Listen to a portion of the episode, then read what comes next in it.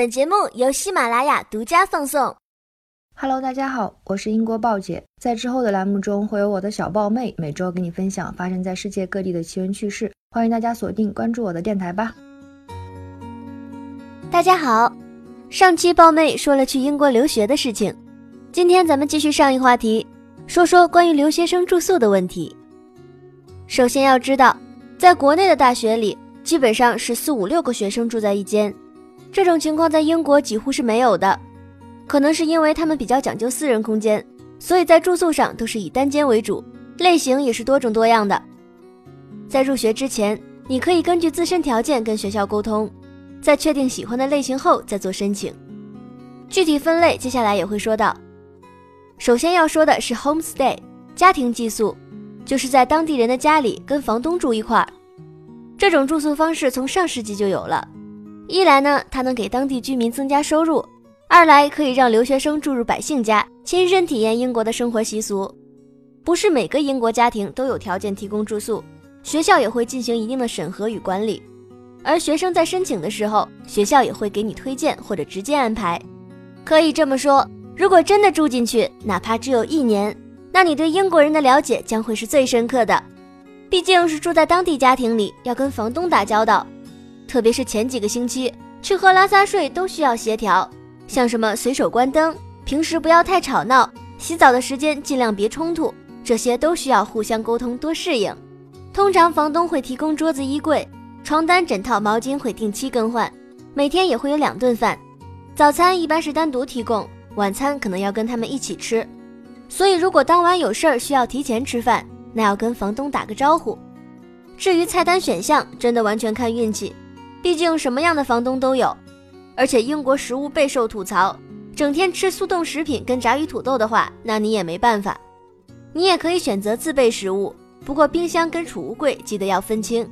如果这样还不行，干脆等混熟了教他们做中餐吧。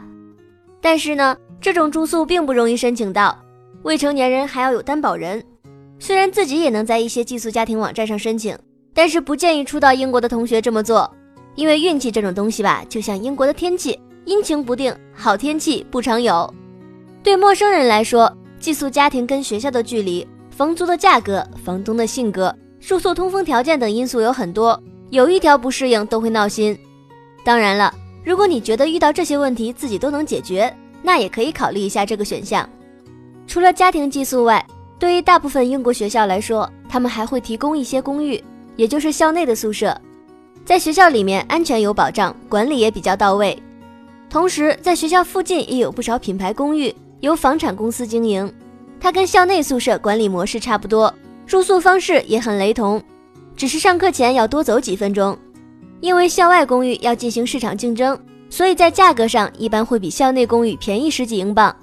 这类学生公寓又分为 catered 和 self catered，其中床、书桌、衣柜之类的都属于必需品。它们的区别是卫生间、浴室以及厨房设施。Catered 就是提供伙食及相应服务，说白了就是除了必需品外，每天还管两顿饭。通常来说，周一到周五会有早晚餐，节假日学生通常会赖床，早餐可能会改为午餐。提供伙食就意味着没有厨房，对于不想做饭又吃得了英国菜的同学来说，选它准没错。而 Self Catered 就是要自己解决吃饭问题。学校只管你住宿，你可以自费去食堂点外卖或者自己做。他们会提供厨房，根据卫生间跟厨房的分配，self-catered 又可以细分为三种：独立厨卫的叫 studio，卫生间独立厨房要公用的叫 in suite，而厨卫都要公用的叫 standard。其中 studio 配置俱全，所以在价格上也相对较贵。个别学校还有豪华单人间，屋里空间绝对开阔。不介意睡觉的地方有油烟味的话，也可以自己做饭。不过这种房间缺乏一定的社交感，对于不喜欢独处的人来说，真心不建议住这种。而 in suite 也叫套间，通常一个单元住四到八个人，在独立卫生间的基础上，他们需要共享客厅跟厨房。这种在校内宿舍比较多，同学们互相交流也很方便。至于 standard，它有点像几个人合租一套多室一厅，卫生间、浴室也是公用的。所以不建议有洁癖的人入住。除了这几种，还有双人间、厨房跟卧室分开的单卧等。这些不难理解，豹妹就不多做解说了。说到这儿，有两点要提醒一下：一是做饭时别忘了开油烟机；二是不要在室内抽烟，因为英国学生公寓的烟雾报警器比较敏感，烟雾大点就会报警，到时候整个楼的人往下跑，消防车也会直接开过来，而制造这种麻烦的人通常要交几百英镑的罚款。最后，咱们再说下在外面租房子。统计数据显示，二零一一年九月至二零一六年五月期间，英国房租租金平均上涨百分之八，其中英国学生宿舍费用则是增长了百分之十八。而二零一六年的学生宿舍的平均周租金约为一百四十七英镑，比六年前多了近四分之一。而在外租房，周租金一百多点的房屋特别多。抛开体验生活等因素不说，单从经济角度考虑，在外租房也的确吸引了不少留学生。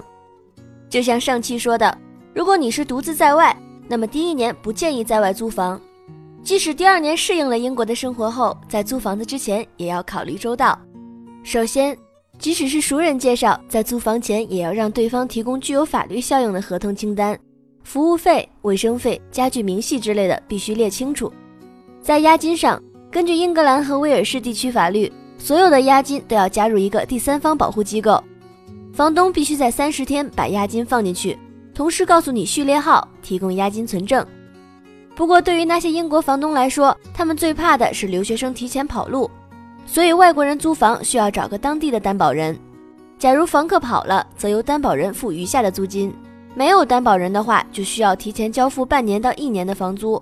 面对这种不菲的一次性房租，最保险的方式就是找第三方中介。通常来说呢，越大的机构越靠谱。小中介虽然收费便宜，但是风险也是在那儿搁着。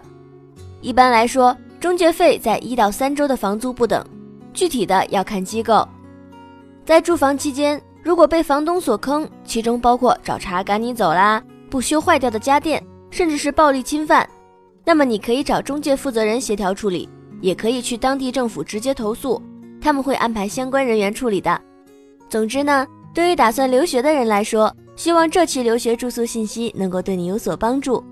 同时，豹妹祝各位在外学子求学生涯顺利，日常生活顺心。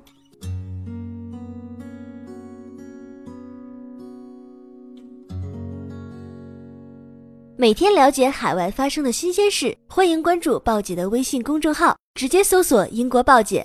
加 V 的就是豹姐啦。